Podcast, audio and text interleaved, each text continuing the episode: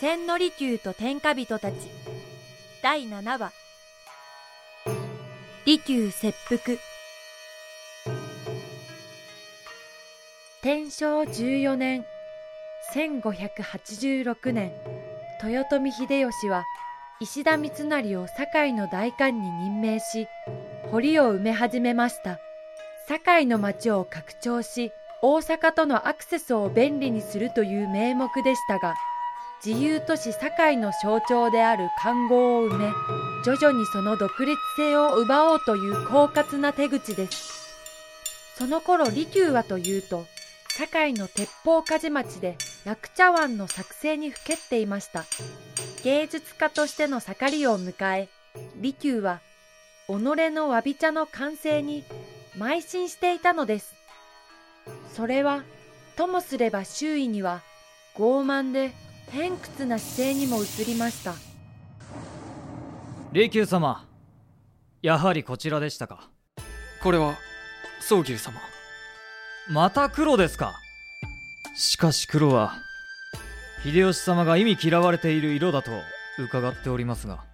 利休は黒が一番好きなのです。利休様らしいが秀吉様には赤をお見せなさいませ。さて天王寺屋様自らこのようなところにまでお越しになり何かございましたか？実は石田三成様よりまたこのような勝手な通達が届きエゴー州一同難儀しております。つきましては秀長様にお取り次ぎ願いたく参上いたしました。この頃利休は秀吉の弟秀長から絶大な信頼を得て茶事のことだけでなく内政や政策にも関わっていました。しかしそれは堺や弟子の大名たちからの取り次ぎ依頼がほとんどで利休自ら望んで関わったのではありませんでした。三成には確かに堺の堀を埋めよと申しつけた。御意。利休。どうせ堺州に泣きつかれたのであろうがいちいち秀長に言いつけるな。そなたと三成の板挟みとなって秀長の身が持たん。小茶でございます。また黒楽じゃわんか。ふざけるな殿下いかがなさいました？出しゃばりだ。佐吉。は黒は金色と最も相性よき色にございます。殿下の黄金の茶室には黒。利休己だけが茶の湯を極めていると思うなよ。恐れ入りまする。そなたが黄金の茶室を考案するにあたって亡き信長様の安土城を手本にしたことは分かっておる。しかしなこの関白秀吉の目指す茶とはあのような極楽での幸福ではなくこの世での至福じゃ。この世での至福でございます。おおよ今この世を楽しまんでどうする？歓喜じゃ。宴じゃ。呪楽じゃ。わからんか？ならそれがいかなるものかそなたに教えちゃろう。天正15年1587年9月。秀吉は京都呪楽亭を完成させ入場敷地内に利休の官邸も用意しました。そして同10月秀吉は北の天満宮にてお茶を愛好する者ならば身分や国籍の差別なく参加できる大茶会北の大茶の湯を開きました。それは秀吉流の茶の湯天国あるいはお茶のテーマパークとでも言いましょうか。関白自らが企画出演までしてみせた一大イベントでした。秀吉はまず持ち込んだ黄金の茶室に宗益宗久宗牛の三宗賞をはじめ好き者大名や公家たちを並べ自ら茶道として茶を立ててみせました。その後一般の参加者にも茶を振る舞いそして午後からは他の参加者の茶席も見て回ったといいます。茶会は一日だけで千人近い人を集めたと言われています。見よ利休みんなが笑顔じゃ。老若男女貴賤の差別なく茶が好きならば誰もが楽しめる。これじゃ。これなのじゃ。わしが目指す茶のあるべき姿じゃ。だがこれはただの始まりに過ぎん。これから新築した呪楽亭に公家や大名をどんどん招きさらに喜びにあふれた関白の茶を披露するぞ。利休それがわしの茶だ。呪楽の茶ぞこの秀吉と利休の茶の湯に対する思いの相違がやがて利休の切腹を招いたのではないか。という説があります確かにそうだったのかもしれませんですが秀吉と利休が直接いがみ合ったというよりはむしろ誰かがその溝を広げ火に油を注いだのではないでしょうか少しばかり想像を広げてみましょう。ある日、呪楽亭の利休の官邸に石田三成が突然訪ねてきました。利休は茶を立て、三成をもてなしました。利休様お尋ねしたきことがございます。はい。三好の宝の行方をご存知か？その話どこから？関白殿下より内々に三好の宝を探せと。殿下が？先日三好将軍様が高野山よりお見えになり殿下に三好の隠れ里に伝わる封建伝説をお話になられたところ無心に面白がられついにはその封建を探してこいと私にお命じになりました三好将軍安永は本能寺の変の後、記録上行方が定かではありません。一説では、養子である秀吉の甥、秀次に家督を譲り、出家して高野山に入山したとも言われています。その封建のことでございましたら探すには及びません。かつて信長様も同じようにご興味を抱かれこの利休に探してくるようお命じになられましたが何もございませんでした。何もなかったという証は？利休は大切にしまってあった三好長慶からの手紙を取り出して三成に見せました。なるほどところが将軍様のおっしゃることには封建はあるのだと自分が隠したのだというのです。将軍様らしい。しかしその手紙の筆跡は間違いなく長吉公のものでございます。さようか。ではこの手紙証拠として殿下にお見せするがよろしいか？そそれは。何か不都合でも？いえ結構でございますその翌朝、秀吉が利休の茶室におなりになりました。石田三成も同席です。利休水臭いではないか。なぜこの長吉公よりの手紙今までわしに見せんかった？長吉公とは竹馬の友でございましたゆえ関白殿下にお見せするような信長公には見せたのであろう。これを見せて封建はなかった三好の宝は私でございますと申したのであろそのような。うではなぜ殿下にその封建の話をしなかった？そなたもしや三好将軍と企んで宝を私したのではあるまいな。まさか。これまで殿下にお話ししなかったのはこのような伝承伝説の類でお心を煩わせるに及ばず。ではなぜ信長公には話したのだ？殿下。申してみよ三好長吉公が生前。私に天下人を探し出せとお命じになられたのです。天下を治める器に三好の宝を譲ると。うなんと。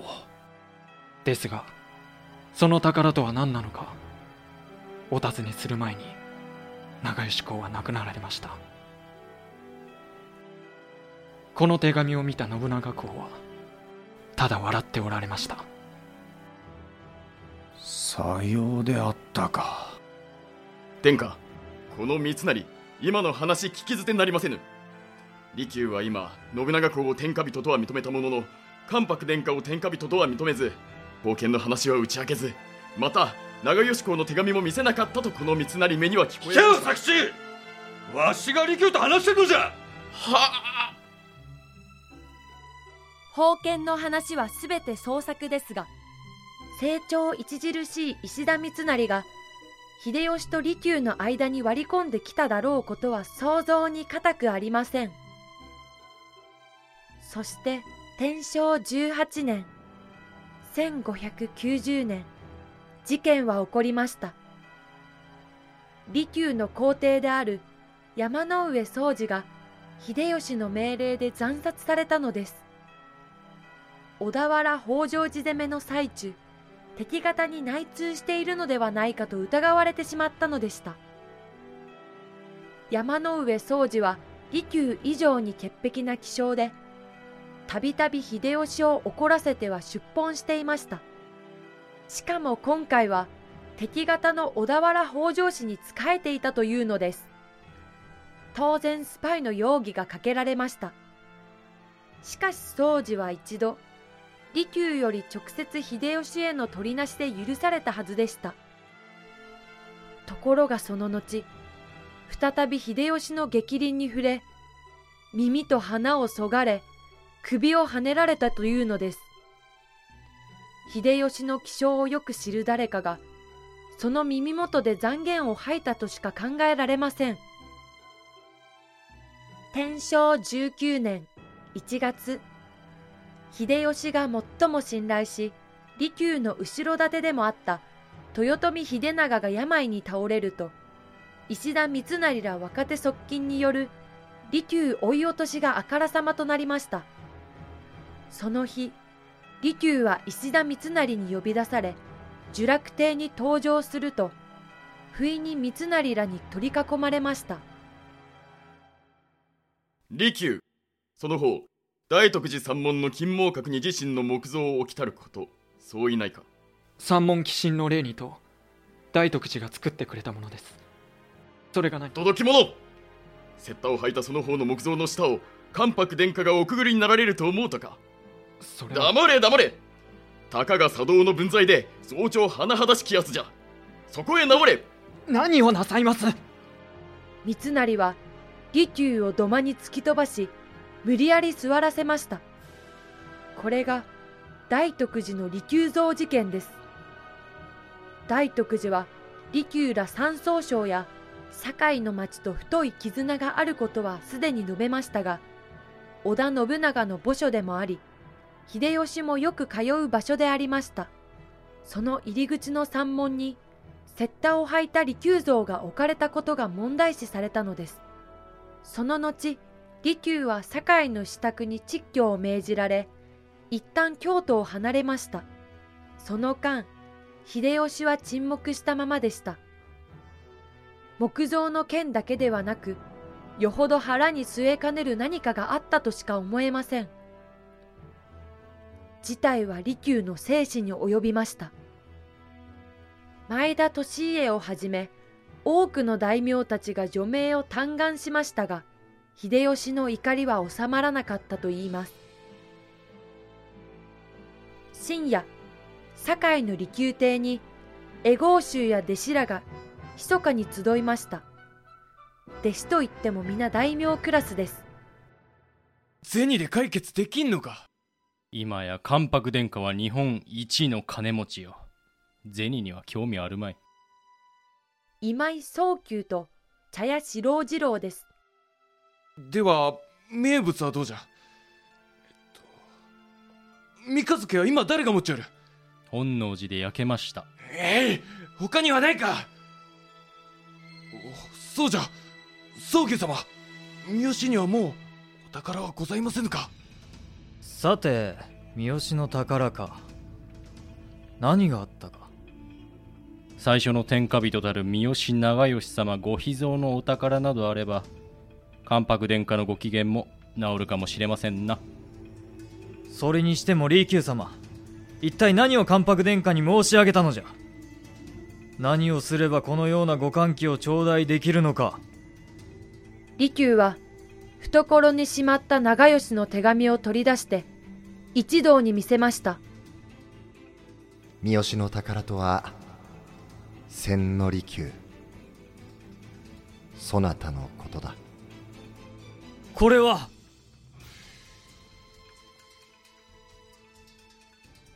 その手紙を見て一同は絶句しました。このような立派な箱書きを見たのは初めてだったのです。武将なら誰もが敬愛する天下人三好長慶の直筆で三好の宝は千利休であると書いてあるのです。利休こそがまさに生きた天下の宝なのでした。これを関白様にお見せになられたのか？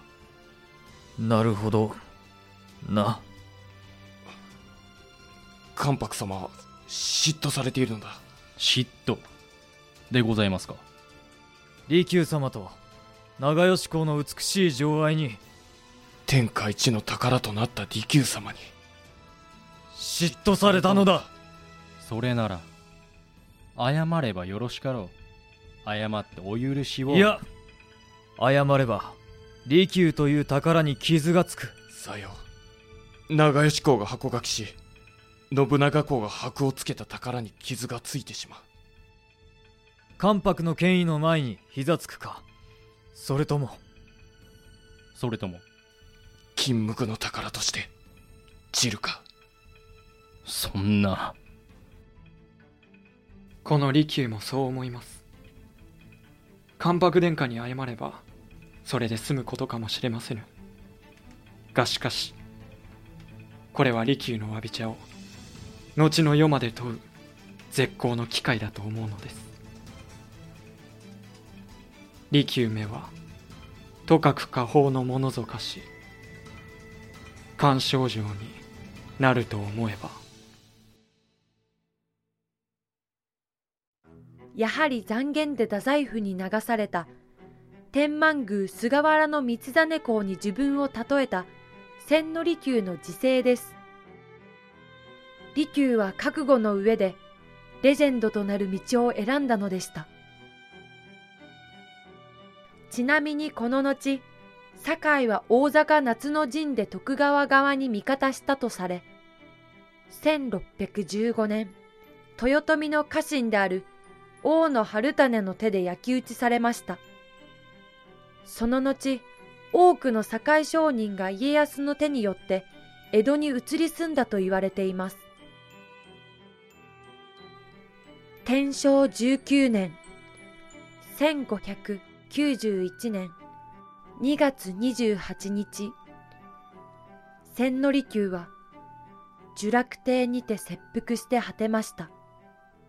去年70歳。人生七十力一つ。我が子の封建。祖物ともに殺す。引っ探る。我がエグ足の。一つたち。今この時ぞ。天に投げ打つ。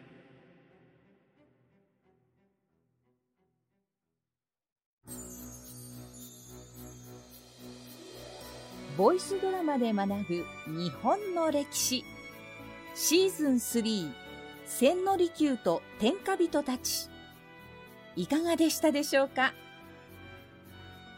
茶道を大成させたと言われている千利休。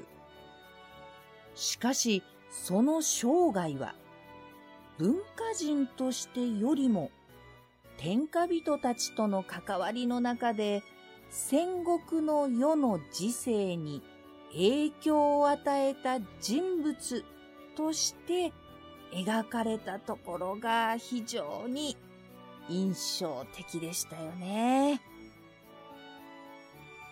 特に同じ年に生まれて同じ堺の町で育って南州庵の大林総統のもとで共に学んだ三好長慶との出会いは、その後の利休の人生を決定づけるものであっったんではないかなと思います。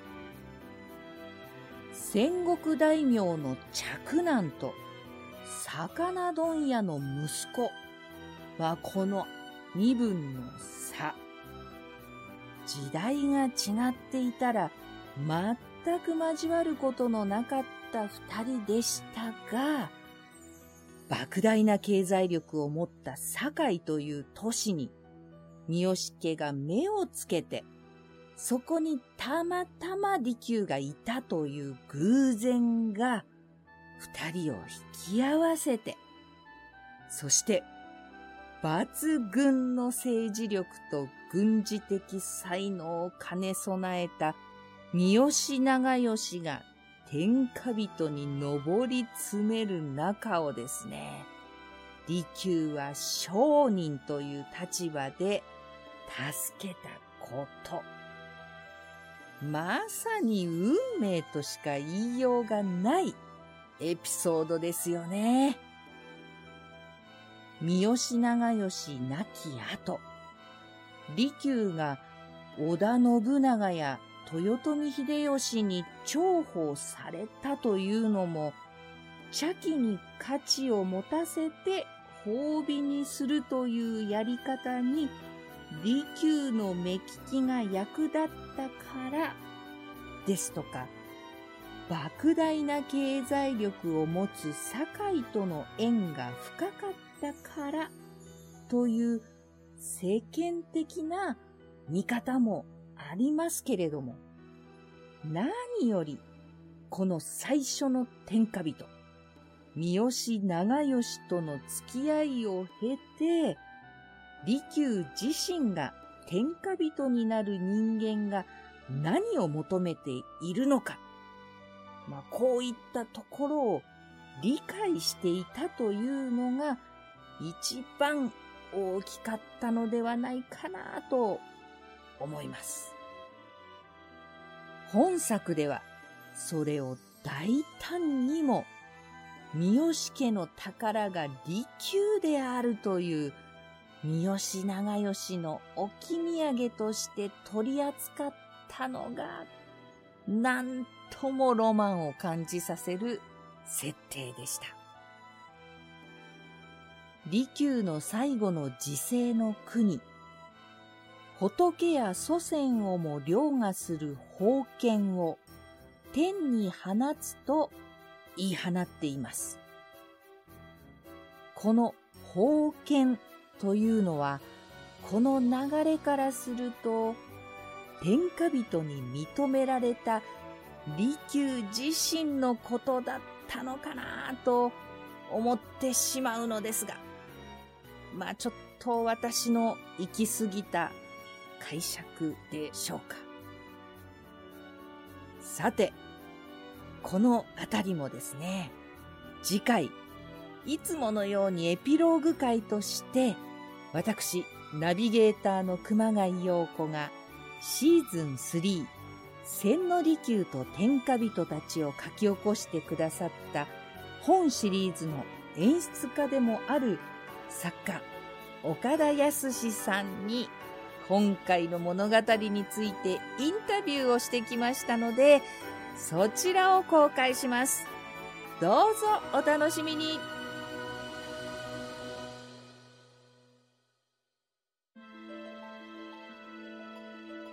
作、演出、岡田康出演、千利休斎藤正俊今井宗久美代津田宗牛平塚蓮茶屋四郎次郎浜崎しのぐ石田三成吉川秀樹豊臣秀吉小磯克也三好長慶谷沢龍馬ナレーション、大河原咲選曲、効果、小佐子音楽協力、H ミックスギャラリー、アマチャ。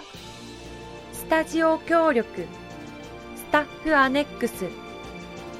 プロデューサー、富山正明。制作、株式会社ピトパ。